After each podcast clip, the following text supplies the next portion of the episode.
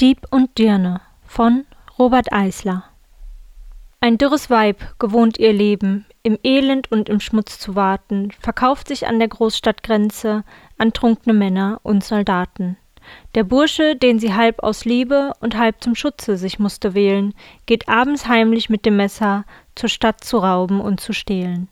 Die Angst, Begierde und das Elend sind riesenhaft die drei Gewalten, die trotz des Zanks und trotz des Prügels die beiden stets zusammenhalten.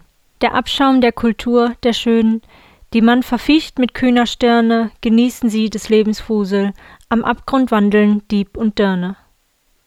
Auf weichen weißen Kissen dehnt sich ein Weibchen noch im Morgenkleide und zeigt kokett das schlanke Beinchen im Strumpf aus glänzend schwarzer Seide. Der Mann ist fort, auch der Geliebte, den solche Frauen haben müssen, sie aber schwelgt im Geist schon wieder in unerhörten Hochgenüssen.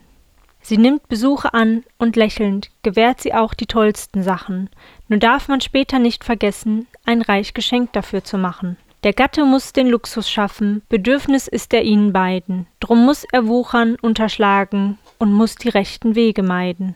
Die Frau betrügt ihn täglich, stündlich, wenn er die Leute muss betrügen, und so, gemessen sie das Leben, stets lächelnd mit verzerrten Zügen. Die Angst, Begierde und die Habsucht sind riesenhaft die drei Gewalten, die trotz des Zanks und trotz der Lügen die beiden treu zusammenhalten. Dasselbe wie dort in der Gosse, trotz Seidenkleid und Glühlichtbirne, der Rahmen anders, doch im Inneren das gleiche Pärchen, Dieb und Dirne.